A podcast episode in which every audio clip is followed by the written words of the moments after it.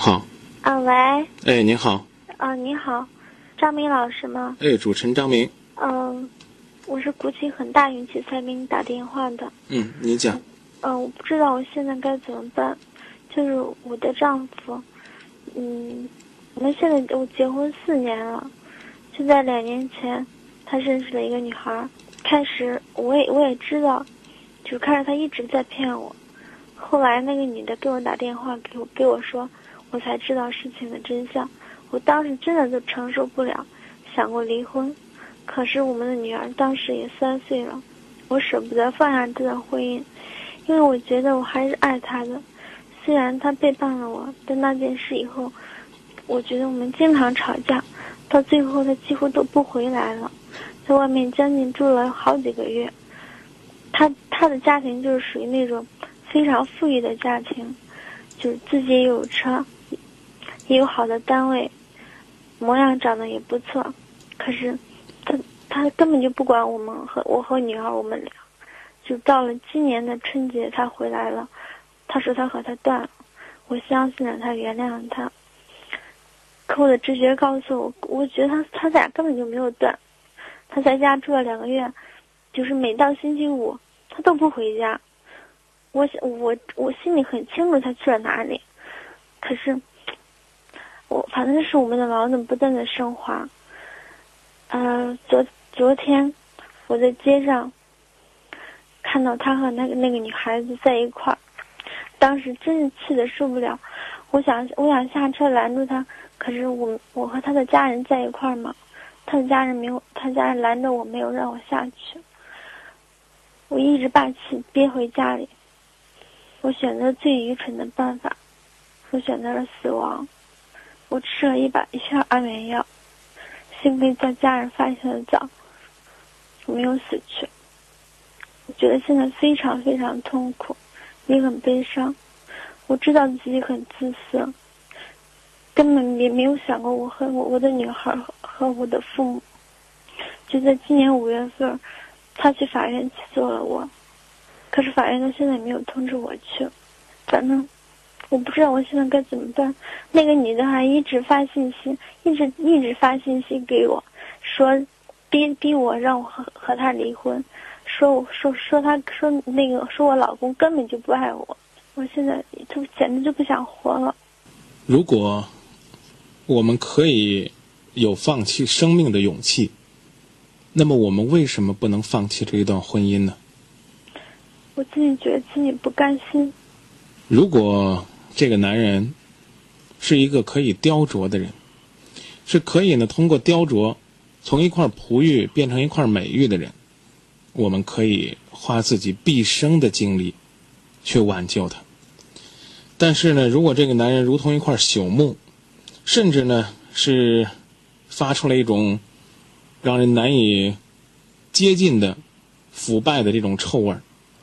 对于这样的人，我们有什么不甘心的呢？这大概就是那种表面子看着很光鲜，但骨子里边呢却没有什么好心肠的男孩子。你在描绘他的优越感、他的家庭、他自己的工作、他的生活，他恰恰是以这些东西再去腐蚀自己的灵魂和道德。我觉得你放弃这个男人没什么。千万不要说不甘心。我不知道您家是农村的还是城市的？城市。城市的。啊，您是个捡破烂的，您很辛辛苦苦的捡到了那么一本书，这本书可能呢是你非常想读的，或者说你在这个捡破烂的过程当中，你就觉得你应该学习。那我觉得要有个人跟你抢，你可以告诉他，我比你爱这本书，你留下这本书没什么错。哪怕是捡到了一个馒头，哪怕它干，但它总可以充饥，你也可以去讲。但是如果它确确实实的就是一堆垃圾，你把它捡回去之后扔又没地方扔，散发着恶臭，还招引着蚊蝇，你让别人拿去，他又如何呢？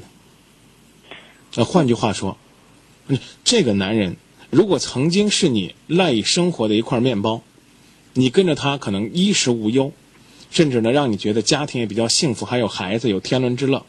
但是你慢慢的发现，现在有人来跟你抢这块面包了，那我可以告诉你，说自己的家庭寸土不让，我们得争，我们一定要争出来个高低，哪怕一身伤痕，无怨无悔。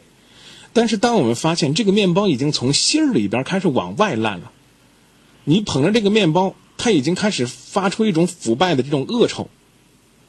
我倒觉得谁稀罕给谁去，为什么呢？也许那个来抢面包的，大概就是那只苍蝇，啊，那个屎壳郎，他就喜欢这种腐臭的东西。你没必要再争下去。他如果是个面包，你可以去抢，他已经是个烂面包了，坏面包了，你抢回来干什么？你抱着它吃不能吃，喝不能喝，用不能用，你到最后还得把它给扔掉。你唯一可以证明的是你在跟这个男人。这个交往的过程当中，哎，你最终留住了他，你没有跟他离婚，然后呢，是他先跟他情人分手的。即便是他跟这个人分手，他将来还会再找别的的。这个男人大概骨子里边就是这样的人，明白吧？所以我觉得你千万不要为这个男人不甘心，他已经去法院起诉你了，你还有什么可以惋惜的？你觉得不是他？那时候他说那不是他起诉的。你觉得你在守着这个男的，然后守上三年五年，他就可以回心转意吗？我问他，他说他总说他很无奈，他他每次都是这样说。他是很无奈，而且甚至他那个情人说的话也不过分，就是他已经不爱你了。他无奈什么呢？他无奈他还有个孩子，他跟你离了，他还得养孩子，他跟你离婚了，难免像张明。像今夜不寂寞的听众，像你身边那些关爱你的人会说，这个男人不是个玩意儿，不是个东西。他一定会听到这些对他的斥责，甚至咒骂声。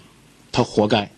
他当然希望你又不跟他离婚，你还能够忍受他跟外边有一个情人，这是他最理想的状态。甚至你不在乎他有几个情人，他也不是说一天都不回家。他还回来那么三天两天，然后呢，礼拜五出去定期的跟这个情人约会，而那个恶毒的情人还在每天等着，试图有一天能够取而代之，取代你的位置。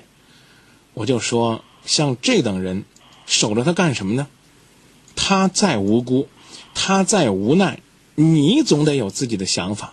你今天既然鼓起勇气给今夜不寂寞打电话。我就希望你拿出面对死亡的那种信心和勇气，那种胆量，提醒自己，为这种人糟蹋时间不值得，糟蹋心情不值得，浪费生命更不值得。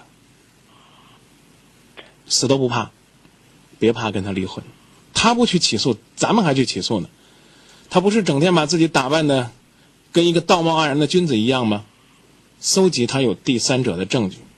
通过法庭起诉他，如果你愿意的话，孩子带走，要求他支付抚养费。如果你觉得你太累的话，孩子小，啊，你觉得三五岁，他家庭的环境又比较好，适合在他家生活，你可以把孩子留给他，都无所谓。但是你记得，你千万不要为他做傻事儿，那就是你所说的对不起孩子，对不起父母，甚至可以称之为叫。亲者痛，仇者快。你如果说做了傻事，谁最高兴？那个情人最高兴。你的丈夫都未必能够高兴得起来，因为你们毕竟曾经有过夫妻情谊。你走了，谁来照顾孩子？谁来帮他操持这个家？说的不中听点他就是不爱你，他就只当心疼保姆，他都舍不得你走，真的。所以你做那样的事，只能让那个情人开心。开心的不得了，我觉得你很幸运，你曾经在这个所谓的生死线上走了一遭，你又回来，你不觉得死是一件毫无意义的事儿吗？我觉得现在很愚蠢。零九零三的朋友说：“为这种人守候也是毫无意义的，珍爱自己，放弃吧，那种人太差劲了。”幺七四四的朋友说：“姐姐，这样的男人还是放弃吧，人生才过了一半，好男人多的是，婚姻绝不是一条锁链。为了自己和女儿，放弃这些不值得你考虑的东西吧。千万不要为他再做傻事儿。”幺三二尾号为四幺六幺的朋友说：“你相信他，他给你什么样的事实和结果呢？这大概就是那种狗改不了吃屎的。你改变不了他，那你可以改变你和他的关系，结束这段婚姻吧。幺三零尾号为九幺九五的朋友说：“你放弃一段已经死亡的爱情，不是有所失，因为它给你带来的痛苦；放弃对你来讲是有所得的，你将来得到的是自由、自尊、自爱，以及将来选择幸福的机会。离开一个不爱你的人，你无所失，相反，你还有所得。离开一个不忠于爱情的人，你可能会更轻松、更自由。所以，幺三五尾号为零二九九的朋友说。”姐姐为这样一个人自杀太傻了，既然做过一次傻事，就不要再傻下去了。可以这么说，你吃安眠药等于是试图一下子终结自己的生命。你跟这个男人耗下去，实际上等于是在这个男人这儿耗尽你的生命。这也是同样残酷的事儿，明白吧？所以我觉得家人都不同意。他家人不同意什么呢？不同意我们俩离婚。他们给你理由了吗？他们就是让我等。他们说的是面子。你不是他家的人，你是一个自由的人，我支持你坚定的跟他离婚。他们家里边应该很有地位，对吧？嗯。嗯，很有经济，十里八乡也都是说不定跺跺脚，这地方呢都给颤两颤那种主。他们可以惯他们的宝贝儿子，我建议你别惯。今夜不寂寞的听众也建议你，不要陪他，不要再陪他这样耗下去。幺三六七的朋友说，这种男人给我我都不要。他不是说一时的花心，几年了，你应该最清楚。应该说，他跟这个男女人已经三年了，对吧？每次都跟你说说他会分的，他分了吗？每次都跟你说他很无辜，他无辜什么呢？就算是那个女人缠着他，就算是那个女人水性杨花，就算是那个女人丝毫的没有羞耻，但是中国的老话说的多明白啊，一个巴掌拍不响，是不是？苍蝇不叮没缝的蛋，你的丈夫大概也不是什么好人。也不是什么正人君子，就这一条离开他就够了，没必要等。他父母不让你离可以理解，甚至我我们应该说他父母没什么错，他父母真的希望一儿子别干这种没心没肺的事儿，他们生怕儿子把那张老脸给糟蹋了；二你离婚，提出离婚，对他们家无异于一个响亮的耳光，因为他们家可能也是那种。在所有的亲朋好友，或者是左邻右舍面前，是那种所谓的正人君子，一副道貌岸然的姿态。也许他父母没什么错，错就错在生了个儿子不争气。他们无权要求牺牲你的幸福，来保全他们家的面子，明白吧？我想，我我的不甘心就是，我我想，我我我这边我我我和他离婚，他们俩肯定很会很快的结婚，就这样。他们结婚会幸福吗？啊？两个臭味相投的人，他们在一块儿会幸福吗？你就等着瞧吧，看那个女孩子，要么给这个你的前夫，我就不说他是你丈夫了，给你前夫，要不然戴绿帽子。再不然就是你的前夫再找一个情人，好，就算他们两个人幸福，我刚才说了，臭味相投啊，一丘之貉呀，狼狈为奸呢。你让他们幸福吧，你跟狼过什么呢？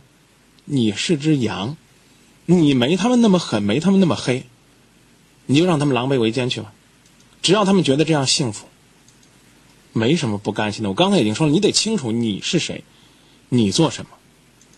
你把一个你都看不上眼的，我刚说了，不是什么正人君子的破玩意儿，这样的男人，轻轻的甩出去，那才显得你的豁达和潇洒。你守着呢，你就太傻了，没什么不平衡的，没什么不甘心的，说不定你甩了，他们不会结婚的，不信你就走着瞧。结了婚他也不会幸福。说的不客气点，就今夜不寂寞这么多听众咒也把他给揍，咒的不幸福。当然我不是迷信的啊，唾沫星子都能把他们给淹死，明白吧？我希望起诉他。我希望你能够坚定的走开，好不好？好，那咱们今天先谈到这儿，好吧？嗯，好，再会啊。嗯。